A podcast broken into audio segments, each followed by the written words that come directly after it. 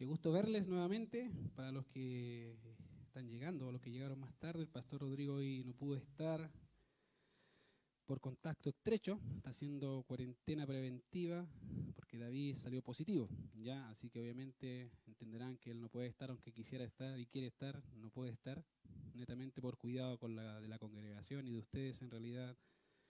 Así que por eso él no está. Y me pidió, Ricardo, ayúdame por favor, así que eh, aquí estamos.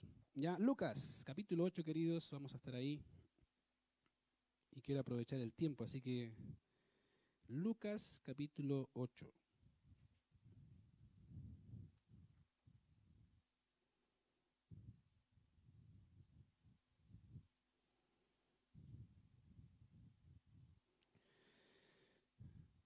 En la vida cotidiana, queridos, siempre hay días en que las cosas no parecen salir como uno, le quisiera, como uno quisiera, ¿cierto? Yo creo que hay días así donde todo es gris, o negro, para no decir gris, en realidad hay negro, dice ya que se acabe luego el día, no quiero más.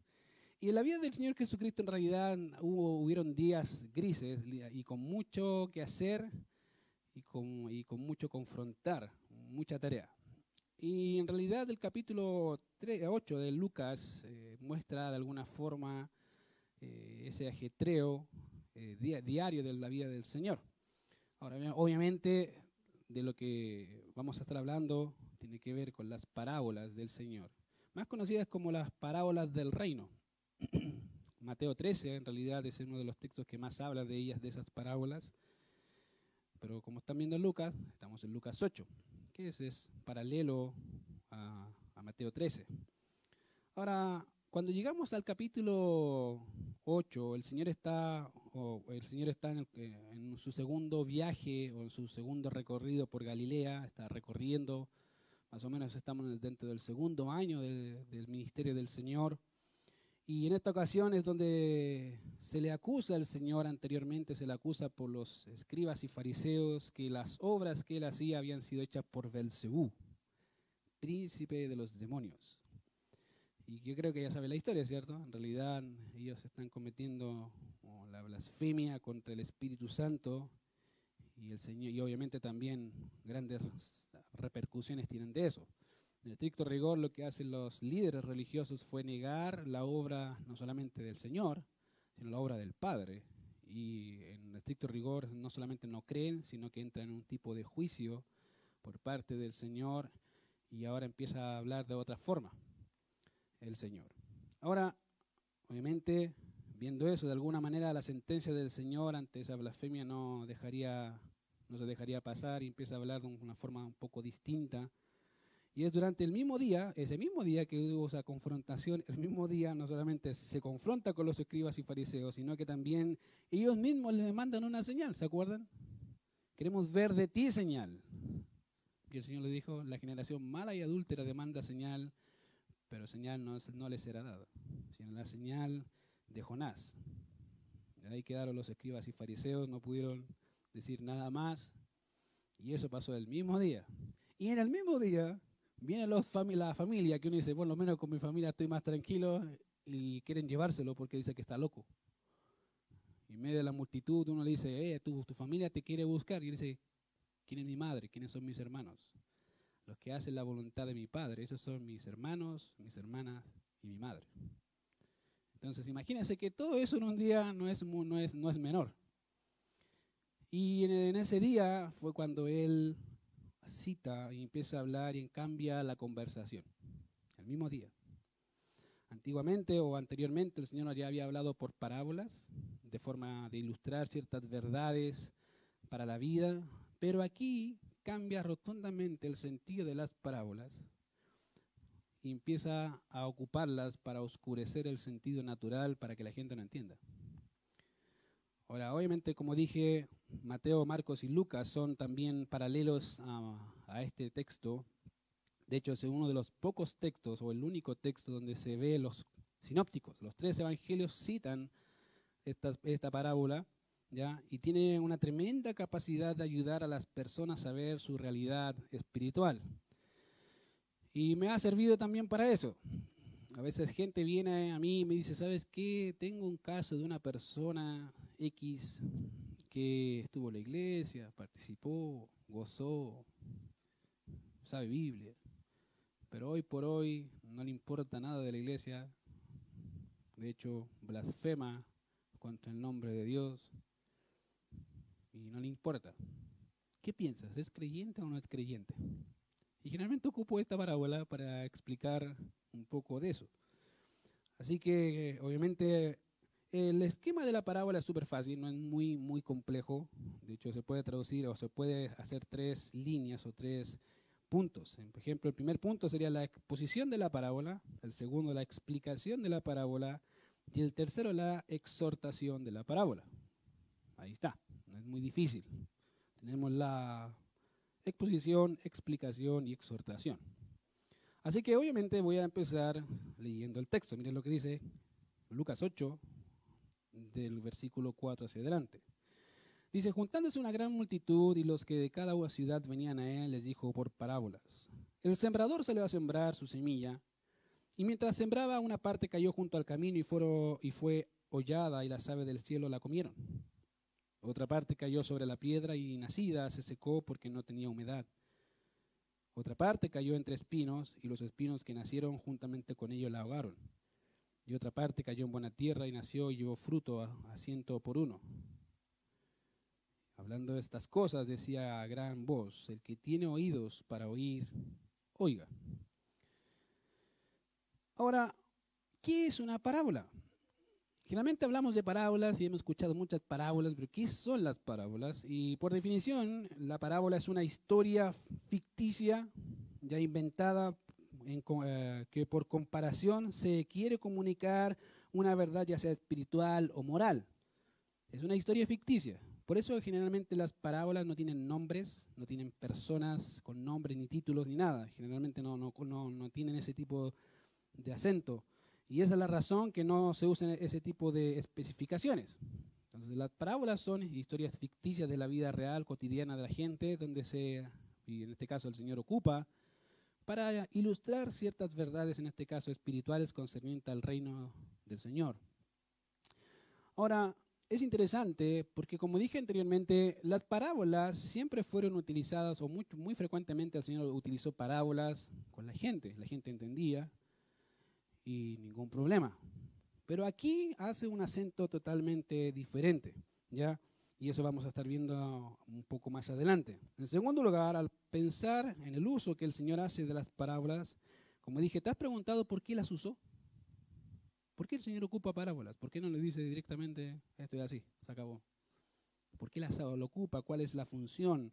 Ah, ¿Cuál era el propósito de utilizar las parábolas? Ahora, si consideramos el texto, veremos que este, este hecho de utilizar parábolas tiene un, generalmente dice es para mostrar y ejemplificar una verdad, y es verdad. Pero en ese texto no es solo eso. De hecho, el mismo Mateo capítulo 13, verso 10 al 15 nos muestra algo interesante. Dice ahí en Mateo 10, 13, que es el paralelo de, de Lucas, dice, entonces acercándole a los discípulos dijeron, ¿por qué les hablas por parábolas? Él respondiendo le dijo, porque a vosotros os es dado saber los misterios del reino de los cielos, mas a ellos no les es dado. Porque cualquiera que tiene se le dará y tendrá más, pero el que no tiene, aunque aún lo que tiene, le será quitado. Por eso les hablo por parábolas, porque viendo no ven y oyendo no oyen ni entienden. De manera que se cumple en ellos la profecía de Isaías que dijo, de oído oiréis y no entenderéis, y viendo veréis y no percibiréis. Porque el corazón de este pueblo se ha engrosado y con los oídos oyen pesadamente y han cerrado sus ojos para que no vean con los ojos y oigan con los oídos y con el corazón entiendan y se conviertan y yo los sane. En otras palabras, les abro por parábolas porque no quiero que entiendan. Su corazón se engrosó, no quieren creer a pesar de todo lo que he hecho, no quieren creer, ok, cambiamos el discurso. De hecho, Lucas más adelante también dice algo parecido hablando de eso, y de hecho Lucas 8.9 dice, y sus discípulos le preguntaron diciendo, ¿qué significa esta parábola? Y empieza a explicar. Pero también le preguntan, ¿pero por qué les hablas por parábolas? Le dice lo mismo. Porque a ustedes, para ustedes son las parábolas, y necesito que la entiendan, pero ellos no. Ellos han rechazado todas las señales, incluso las que el mismo Espíritu ha hecho por mí, y aún así no creen. Entonces, las parábolas del reino son un tipo de juicio hacia la nación de Israel, pero no hacia sus discípulos. Ahora, quiero hacer ese hincapié porque hay hermanos en la fe que creen que solamente tiene un propósito, oscurecer la realidad espiritual a, los israelitas. Pero el texto en realidad tiene dos propósitos. Uno es ese y el otro es eh, dar luz a los discípulos para que ellos puedan entender. Y en cada ocasión en que ellos no entendían, el Señor les explicaba sin ningún problema qué significaba cada una de las parábolas. Por lo tanto, obviamente ya tenemos el propósito de las parábolas, qué es una parábola, y en tercer lugar debemos considerar el periodo mm, que abarcan las parábolas en el tiempo. Ahora, y eso es crucial, querido, para una buena hermenéutica. Si no sabes interpretar o si sacas estos textos fuera del contexto, puedes decir cualquier cosa que no dice el texto. Y eso es un peligro. Ahora, obviamente, debemos considerar estas parábolas dentro del marco desde la venida del Señor hasta el día de la siega y la cosecha.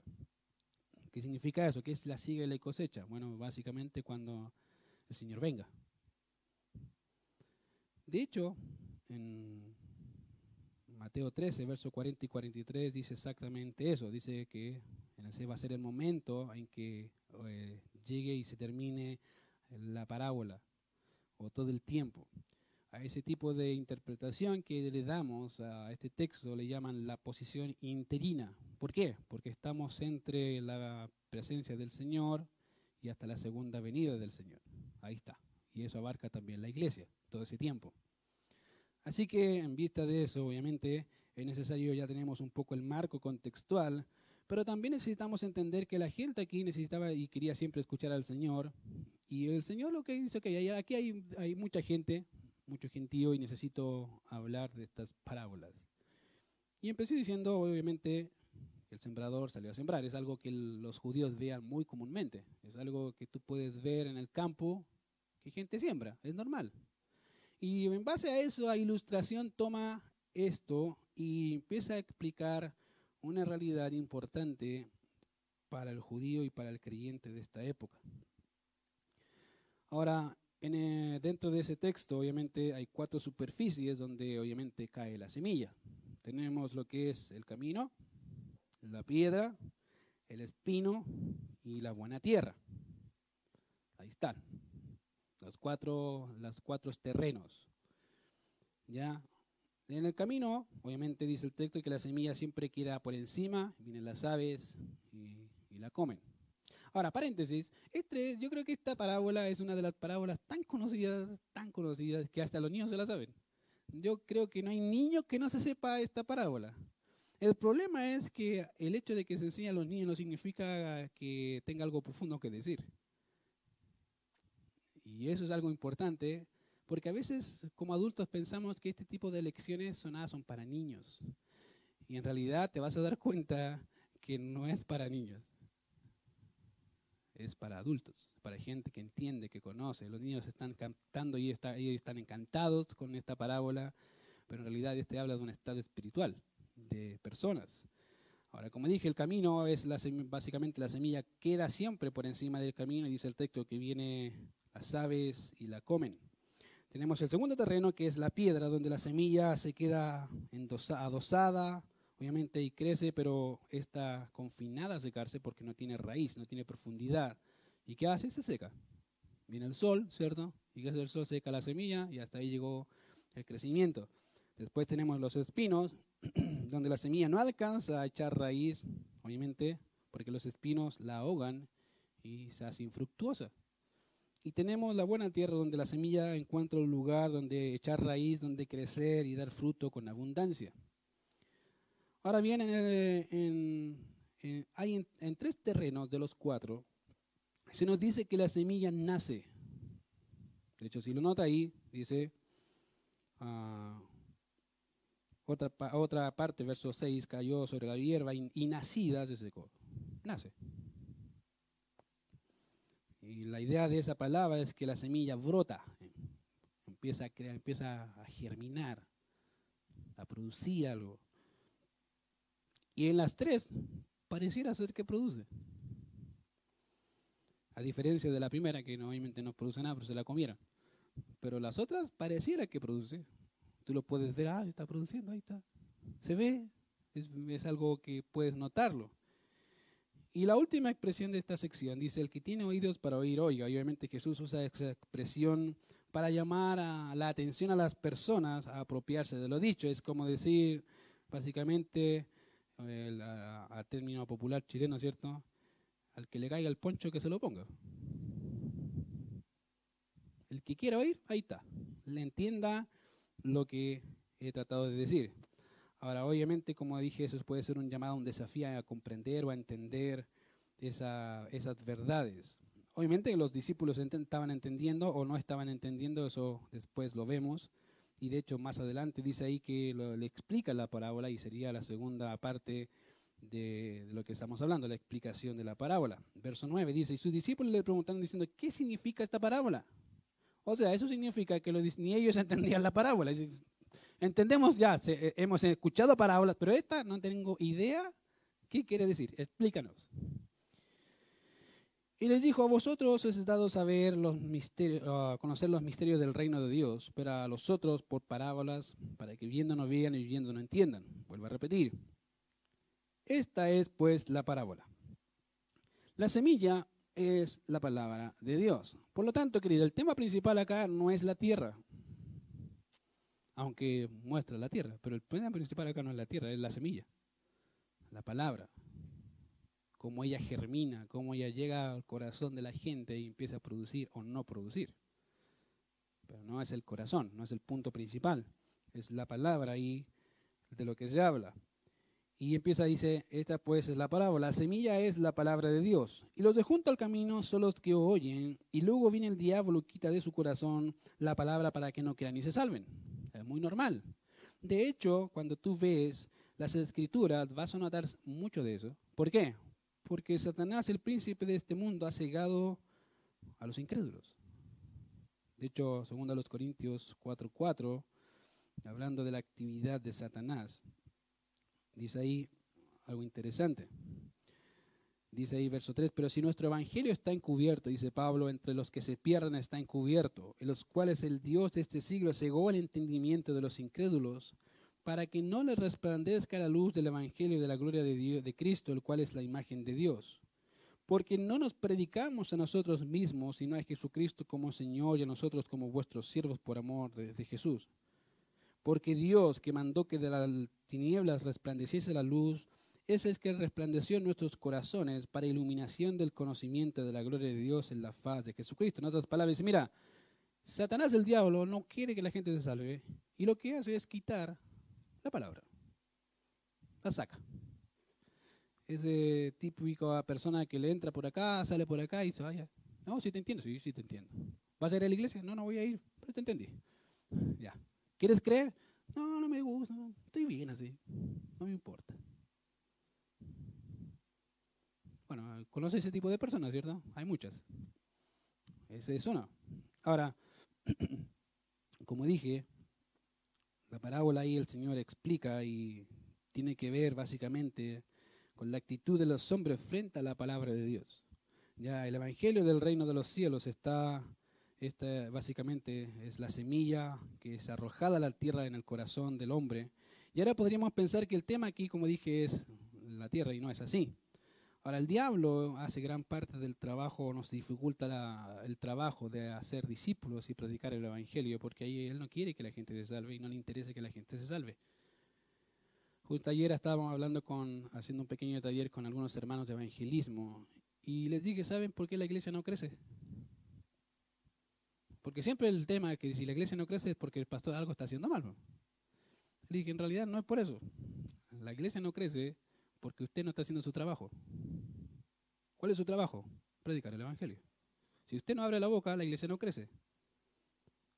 Que Dios sea bueno y mande gente, eso es porque Dios es muy bueno, ¿cierto? El Señor es muy misericordioso y manda gente. Pero si la iglesia no habla, querido, una estás en pecado y Dios es bueno, sigue siendo bueno. Yo le dije, eso es por eso la iglesia no crece. Y porque la excusa siempre es que no sé qué decir. Bueno, toma la Biblia y pregúntale si cree en Dios. Ahí vas a ver que ahí dijiste algo. ¿Crees en Dios? Y ahí empezaste la conversación. No hay ningún problema. Pero Dios te hace responsable de eso. y se lo dije, traté de decírselo lo más enfático posible para que entendieran que no es responsabilidad exclusiva del líder, es de la iglesia. La comisión no fue solamente dada a los apóstoles, fue dada a la iglesia. Y cuando la iglesia entiende su responsabilidad de predicar el Evangelio, va a notar que de vez en cuando el enemigo está ahí haciendo sus problemas, queriendo meter algo, ¿eh? cizaña como dice ahí. Y a veces son de adentro, de la iglesia misma. A veces afuera, pero generalmente y más efectivo es adentro.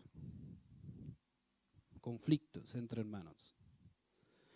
Querido, cuando vemos esta parábola, vemos un corazón de una persona, obviamente, que recibe la palabra y no le interesa porque el diablo ha quitado esa semilla de su corazón. Tenemos, obviamente, al diablo, que sería el primer personaje, pero también tenemos la prueba.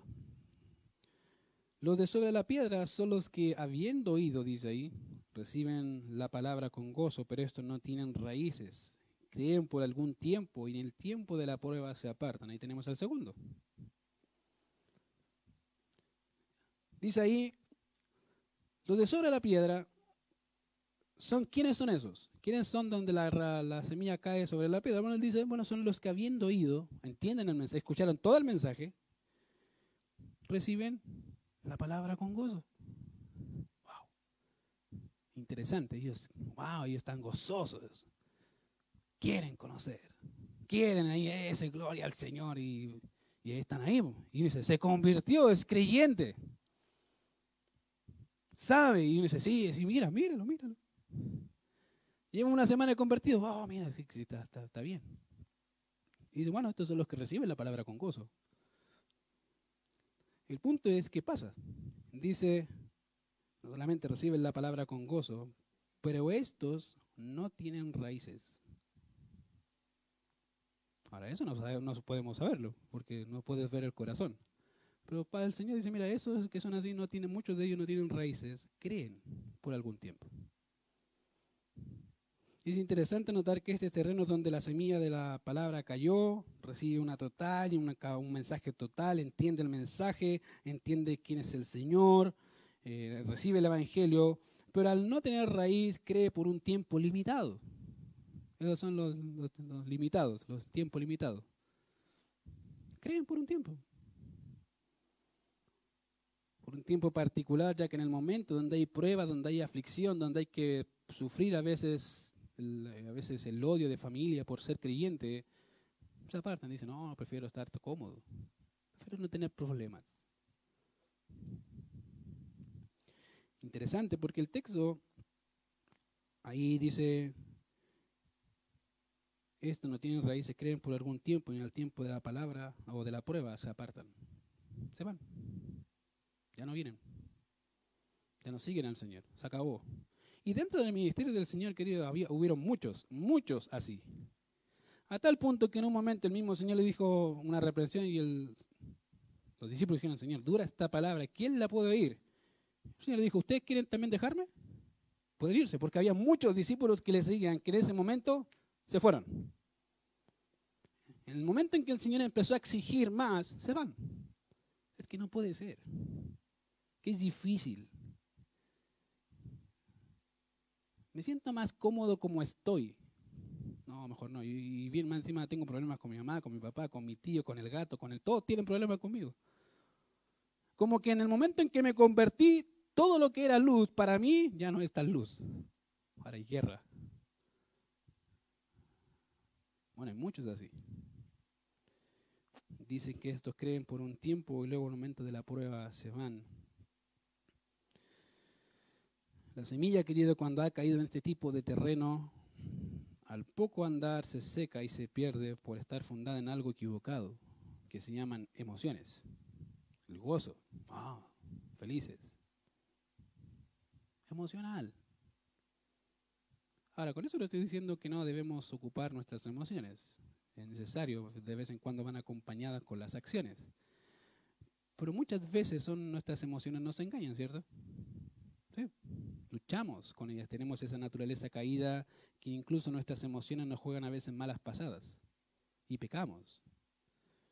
Querido, ese son ese grupo de personas. Creen por un tiempo y luego se van. Tres, otro terreno. Le que cayó entre espinos, estos son los que oyen, pero yéndose, yéndose perdón, son ahogados por los afanes y las riquezas y los placeres de la vida y no llevan fruto. Es interesante porque me acuerdo una historia, una vez una hermana me preguntó exactamente lo mismo. Y me dijo, ¿sabes qué? Conozco a alguien que iba a la iglesia, sabe Biblia, pero hoy no quiere nada con Dios, está su vida por el mundo, no le interesa, blasfema contra Dios. ¿Qué crees? Ok. Me acuerdo esa ocasión, cité este mismo texto, le dije, ¿te sabes la parábola del sembrador? Sí, me, me la sé, se la enseño a los niños, ah, qué lindo. ¿Te acuerdas de las tierras? Sí. ¿A dónde cayó la primera? Y empezamos a hacer este ejercicio que estamos estudiando hoy. Y le dije, ok, después de todo el análisis, ¿te acuerdas qué hacía, qué representaba cada, cada terreno? Sí. Si tuvieras que poner a tu hermana o a tu tío o a tu familiar que dice creer en Dios en uno de los cuatro terrenos, ¿cuál es? Me dijo el tercero, no es creyente, porque no lleva fruto, dice. No es creyente, no lleva fruto, el creyente siempre lleva fruto, siempre lleva fruto. Ahora, ¿cómo lleva ese fruto? Es buena pregunta. Yo les decía ayer a los hermanos en la reunión, les decía, ¿sabe que algo, algo que he visto en ustedes que han crecido? No me importa la cantidad. No me importa si crecieron 100, 30 o 20 o 5. Lo que me importa es que crezcan, que crezcan. Eso para mí es importante. Cuando veo que hay crecimiento, veo que hay madurez. No al nivel que a mí me gustaría o al nivel que a otros les gustaría, porque el crecimiento lo da Dios a cada uno en particular como Él quiere. Lo que yo me debo preocupar es que ustedes crezcan, avancen en la fe, que empiecen a desarrollar más su, vida espiritual, sus dones, sus talentos, su tiempo, todo lo que puedan para el Señor. Y lo he visto. ¿Por qué? Porque es natural donde hay una buena semilla, hay fruto. Y esta persona me miró, me dijo, ¿de verdad? Eso dice, yo no he dicho nada, yo te estoy diciendo lo que dice ahí. Toma a esta persona y colócala a la luz de la Biblia. ¿A dónde está? ¿Qué haces? Y me dijo, entonces no es creyente, probablemente nunca fue creyente. Conoció el cristianismo. Y te lo digo porque yo no soy nacido y criado en una iglesia y no por eso fui creyente toda mi vida. Podía haber contestado muchas cosas que mucho de, la gente de ese tiempo no sabía. Podía haber respondido a veces hasta preguntas de, de instituto. Pero eso no me hace creyente. Eso me hace un conocedor. Una persona que entiende la Biblia, pero que no se sujeta al Señor. Una persona que es conocimiento barato, pero no me daba cuenta que ese conocimiento me hacía más responsable. Bueno, ese tipo de personas, fíjense acá qué, qué pasó. Los que cayó entre espinos son los que oyen, pero yéndose son ahogados por los afanes y las riquezas y los placeres de la vida y no llevan fruto. Querido, ese disfrute sin límite de placeres que la vida nos ofrece, que va a combinación con el amor al dinero y las posesiones, te va a llevar a la perdición. Hay mucha gente que está tan afanada con cosas de este mundo que ya no le interesa a Dios. Querido, el mundo atrapa. Más rápido de lo que crees. Y acá dice, esto dice que hoy cayó entre espinos. Estos son los que oyen. Oye, oye, oyeron. Se fueron después de haber ido, son, y en ese irse, el mundo los consumió. Solo con sus afanes, con sus placeres. Ya no, les, interesa a Dios. Quieren lograr sus metas. Y no estoy en contra de las metas por si acaso. Yo creo que sin metas eh, no llegamos muy lejos. Pero aquí vemos en realidad un hombre que se fue, literalmente. A Dios lo dejó al segundo, tercer, cuarto, quinto plano y no le interesa a Dios. Habiendo escuchado,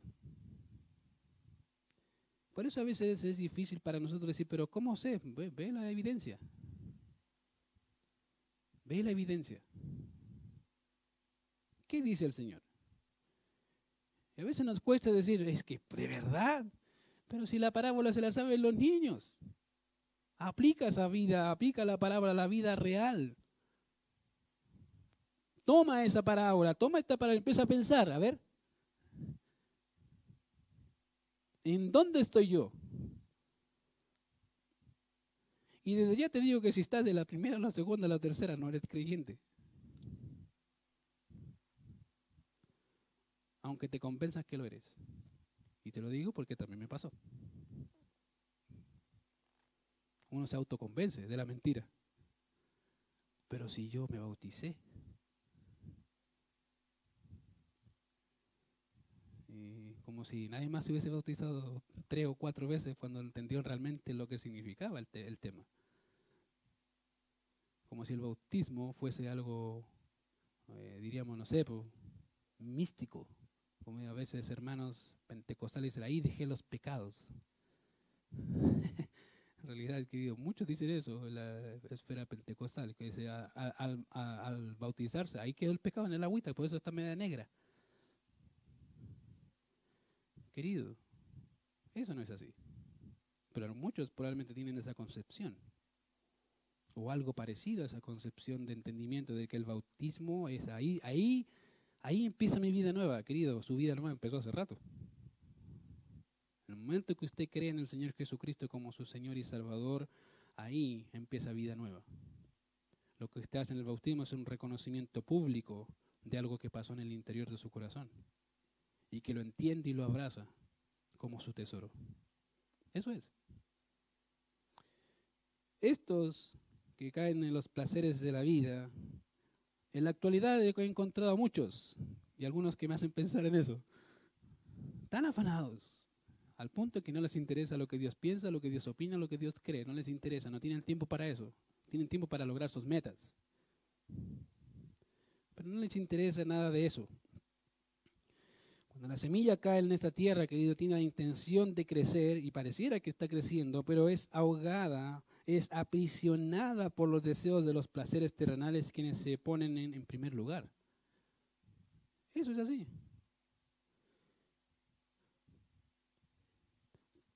De hecho, Pablo, es interesante que la Biblia dice todo lo que hay en el mundo, los deseos de la carne, los deseos de los ojos y la gloria de la vida, no provienen del Padre. ¿De quién vienen? Del mundo.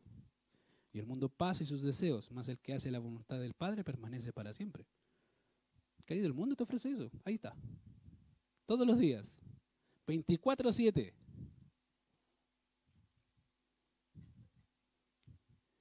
Bueno, ese es eh, otro terreno. El último terreno, la buena tierra, dice obviamente el siguiente versículo, más el que cayó en buena tierra, estos son los que corazón bueno y recto retienen la palabra oída y dan fruto con perseverancia. Hombres y mujeres que creen en el mensaje del Señor y entienden que desde hoy en adelante sus vidas no les pertenecen, entienden mucho mejor lo que significa dar fruto con perseverancia. Como les decía, a veces queremos evaluar vidas. La pregunta es, ¿estás dando fruto? Y eso significa una vida más consagrada al Señor. No sin luchas, no, porque en la lucha siempre van, vamos a tener luchas. Mientras estemos en este cuerpo de muerte, vamos a decir como Pablo dijo, ay de mí miserable de mí, ¿quién me librará de este cuerpo de muerte? Quiero servir al Señor, pero esta carne no me deja. Vamos a hacerlo. Pero eso no significa que me voy a dejar guiar por la carne. La carne es contra el espíritu y el espíritu es contra la carne y estos se oponen entre sí. Y todos los que quieren vivir conforme a la carne, dice Pablo, no pueden agradar a Dios, querido. Si tú quieres vivir en la carne, desde ya te digo, aunque quieras agradar a Dios, Dios dice, no se puede. O sirves en el espíritu o te sacias de la carne. No puedes hacer las dos cosas. Por eso el Señor le dijo a los discípulos, tendréis otro consolador, el cual os guiará, le mostrará la verdad. Cuando entendemos la vida de los apóstoles y la vida de los santos del libro de los Hechos, vas a notar una y otra vez que todos fueron llenos del Espíritu en muchas ocasiones. La vida de los discípulos del tiempo de la primera iglesia te debe enseñar que ser lleno del Espíritu es parte natural de un convertido. Natural. Es como respirar. Dice, pero ¿cómo es eso? Uno no piensa cómo respira, ¿cierto? Solo respira. Bueno, la vida del creyente debe caracterizarse por una búsqueda incesante de la santidad. Querer ser más como Cristo. Y eso debería ser como algo como el respiro que hacemos todos los días. Quiero ser más como Cristo. Quiero apartarme. Eso da fruto. Y por eso dice con perseverancia. Porque debe ser persistente, debe mantenerse ahí. Esa es la diferencia de los otros terrenos, querido. Una es la perseverancia de este tipo de persona. Oye la palabra, la retiene y quiere hacerla viva. Quiere hacerla viva, quiere practicarla, quiere vivirla, quiere estar ahí. Y otra permanece en eso y otra que eso produce fruto. Una vida más consagrada al Señor, más dedicada al Señor. Cuando no tienes eso, a veces la gente me dice, pero ¿y puede haber un creyente que peque? Obvio. Si nunca he dicho eso. La cosa es cuando ese pecado ha dominado tanto el corazón, la mente y la voluntad que puedes pensar. Y puedes, podemos decir como Pablo dijo, analizaos si estáis en la fe. Piensen, analízate. Querido, a veces este tipo de sermones es bueno para pensar dónde estás tú. ¿En cuál tierra estás? ¿O qué tipo de corazón tienes? ¿El primero, el segundo, el tercero, el cuarto? ¿Por qué? ¿Por qué pasa? Y no solamente la vida tiene que ver con, un sentido particular del Evangelio, sino con todo lo que él eso incorpora. Todo mensaje. ¿Te ha pasado que a veces Ah, eh, escuchas una predicación y sales de acá y se te olvida. Típico. Se fue la predicación. Y no pasaron ni una hora, ya la predicación se fue. No está en el corazón, no está en la mente. Y lo más seguro es que los afanes de la vida, en qué voy a cocinar, qué tengo que hacer, qué debo hacer mañana, cómo hacerlo mañana, quisieron ahogar la palabra. No le diste importancia. Pasa. Pasa. Y probablemente muchos de los que están acá están pensando qué van a hacer mañana, o qué van a, qué van a almorzar, qué van a cocinar. Querido, saca ese pensamiento y que enfócate acá, después piensa qué vas a cocinar o qué vas a hacer. Pero pasa.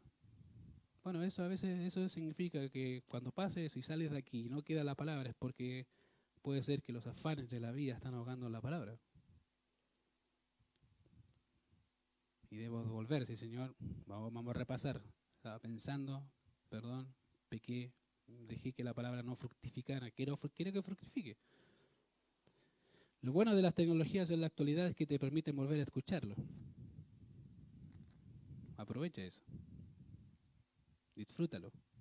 Es bueno, yo creo que es bueno escuchar y volver a escuchar y volver a escuchar. Mis hermanos que están estudiando hermenéutica los lunes conmigo, dicen, sí, menos mal que tenemos tecnología, porque si no, tendríamos puro unos contigo, no entienden.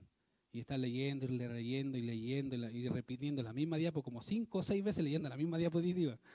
Digo, ahí está. Qué bendición, me dice, está bien. Si no existiera, hasta aquí llegamos, no entendemos. Querido, el propósito o la vida cristiana no consiste en quién da más fruto ni quien llega primero, sino quien persiste. Esta es una, una carrera de maratón. A veces me, me, extraña que a veces queremos tanto crecer.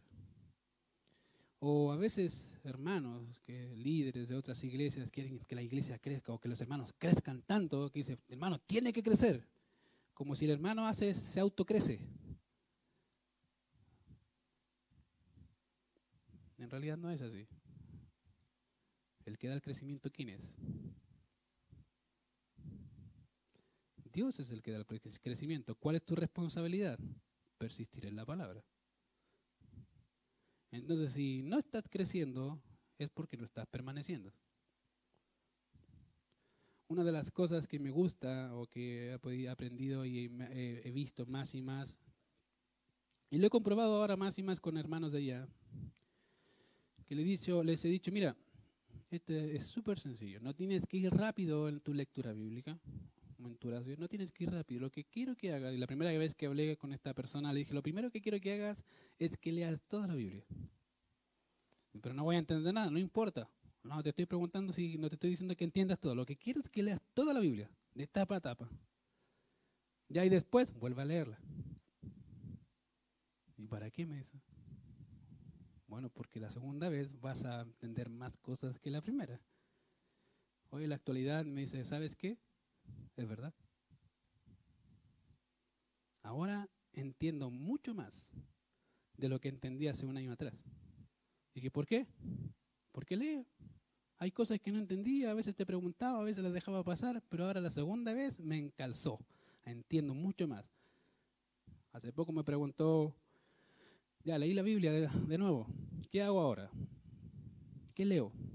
Dije, ya fácil, lee de Hechos a Apocalipsis. ¿Cuántas veces? Por lo menos unas, no me acuerdo si le dije 10 o 3. De Hechos a Apocalipsis, de Hechos Me dijo, ¿y para qué? Para que después sepas de qué habla cada carta, más rápido. Y me dijo, ¿y después qué hago? Lee los evangelios. ¿Cuántas? Cinco, seis o siete veces. Ya. Y en eso está. Ya está, ya pasó hechos. Van, creo que en Romanos o en Efesios por ahí debe ir. Y ahí está. Y he visto crecimiento. He visto que ha avanzado en su fe. Querido, esta cosa no es, como dije, quién llega primero, ni quién crece más tiene que ver con cómo agradamos al Señor en el proceso del crecimiento que Él nos da. Fíjense que al final el Señor le dice la parábola, de hecho en versos 16 y 18 dice así, Nadie que enciende una luz la cubre con una vasija ni la pone debajo de la cama, sino que la pone en un candelero para que los que entran vean la luz. Porque nadie oculto que no haya de ser manifestado, ni escondido que no haya de ser conocido y de salir a luz. Mirad pues cómo oís. Mirad pues cómo oís, porque a todo el que tiene se le dará, y a todo el que no tiene, aún lo que piensa tener se le quitará. En otras palabras, ahora, la ilustración del verso 16 y 17 son en una ilustración. La exhortación está en el verso 18. Mirad, presta atención, escucha. Mira cómo oyes. Mira lo que escuchas. Como para. En el mundo griego, en el mundo judío, oír tenía una implicación directa que era obedecer. Cuando los judíos decían oíd, ah, presta atención, pero con el fin de obedecer, de tener obediencia. Y el Señor dice, presta atención a lo que estás oyendo. ¿Cómo estás oyendo? Porque a todo el que tiene, se le dará. ¿Por qué? Porque tiene y está creciendo, está avanzando. Pero a todo el que no tiene, aún lo que tiene, lo poco que tiene, se le va a quitar. No importa. Creo que esta forma, de, básicamente, es, otra forma de decir, básicamente, al que tiene oídos para oír, oiga. Esa, todas esas secciones, más o menos la idea. Y el Señor no trajo esta luz o esta explicación a los oídos para que después de oírla quede igual. No es que el Señor le dijera, voy a enseñar una ilustración y después váyanse para casa y se olvidó. No. La idea del Señor es que presta atención en realidad a lo que te estoy diciendo. Esto no es pasajero, es algo real. Si esta explicación, en realidad, querido, te habló al corazón y te hizo ver una realidad, úsala a tu favor. Si ves que estás falto, que no estás creciendo, pregúntate, ¿qué cosa te ha impedido crecer? A veces pueden ser pecados y a veces pueden ser pesos no necesariamente pecado. Y cuando digo pesos, cosas que estás arrastrando que no son necesarias para la carrera. Que estás ahí pensando que vas a correr más rápido y la estás arrastrando. Y ves a todos pasar adelante. Y es porque tienes un peso, algo que no necesitas. Si te hizo ver esa realidad, ve, ve cosas, qué cosas no estás cambiando. Piensa en tu propia vida. Generalmente con este tipo de sermones siempre estamos pensando en otra persona, un familiar, amigo, sobrino, tío, cuñado, ¿cierto? Ah, este, ah, esta está en la tercera, esta está la segunda, ah, esta está la primera. Pero nunca pensamos, ¿y yo en cuál estoy? Querido, piensa en cuál estás tú. Úsala a tu favor para arreglar tu vida con Dios o para tener una relación aún más firme y más íntima con el Señor. Como te dije, la carrera no necesita rapidez, necesita constancia. Una cosa que me dijeron hace poco, estaba estudiando en la universidad y obviamente tuve que dejar los estudios por el tema de mi hijo. Pero una cosa que me dijeron, porque yo estaba, quería sacar todo, salirme de todos, salir de todos los ramos con buenas calificaciones, pero me dijeron algo que es bastante cierto y es verdad puede haber gente muy genio, muy genio, pero la perseverancia muchas veces le gana a la persona genio. Pueden ver personas que son, wow, tú los miras, los escuchas, es impresionante, puro 7, puro 6, puro 5, wow, impresionante.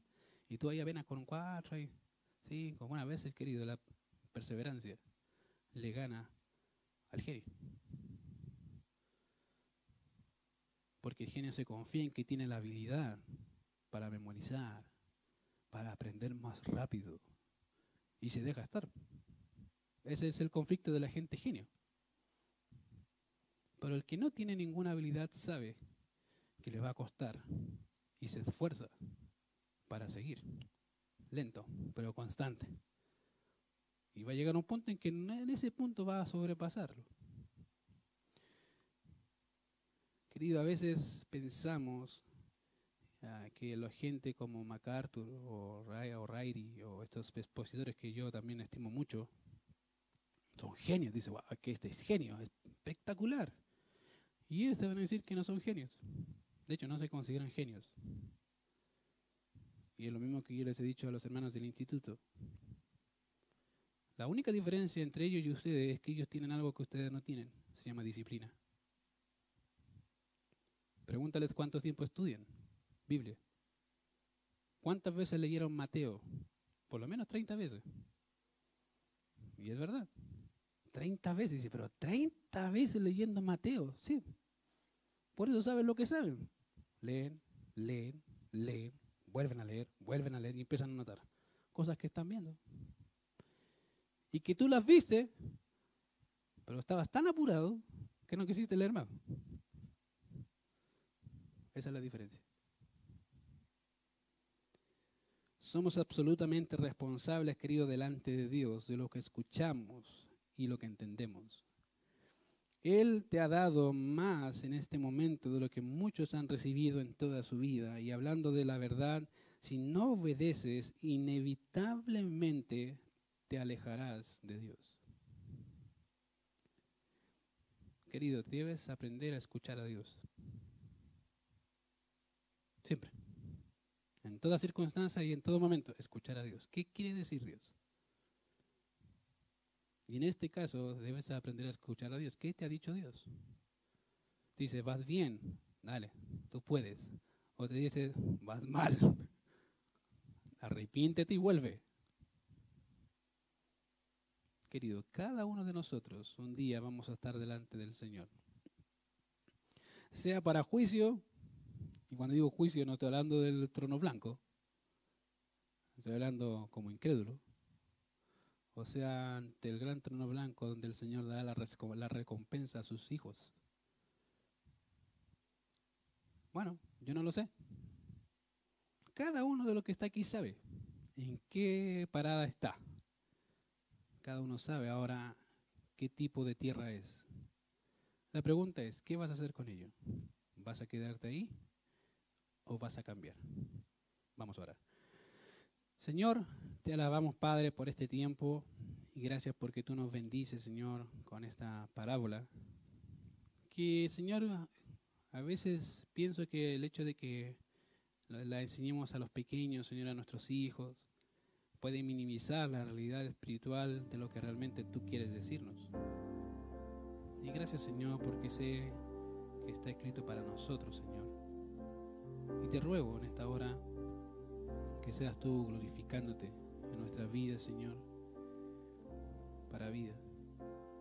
Yo te ruego, yo no conozco a muchos de los hermanos de acá, y mucho menos sé sus corazones, solamente tú lo sabes.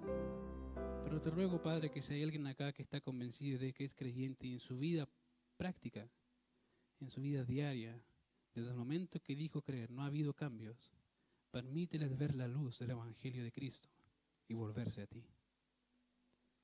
Te ruego por aquellos, Señor, que están luchando con los afanes de la vida, para que los libres de ellos y puedan descansar en tus promesas, Señor. Gracias porque sabemos que tus promesas son siempre fieles y verdaderas. Porque lo vemos todos los días. Y porque tú lo dices en tu palabra, Señor. Gracias por este tiempo. Y yo te ruego, Señor, que al salir de acá la palabra no haya caído en el primer terreno, sino que al contrario podamos meditar de nuestro estado, pero también llevar eso a otros. Te alabamos, Señor, por todo lo que has hecho y por lo que seguirás haciendo en nuestras vidas para tu gloria. En Cristo Jesús.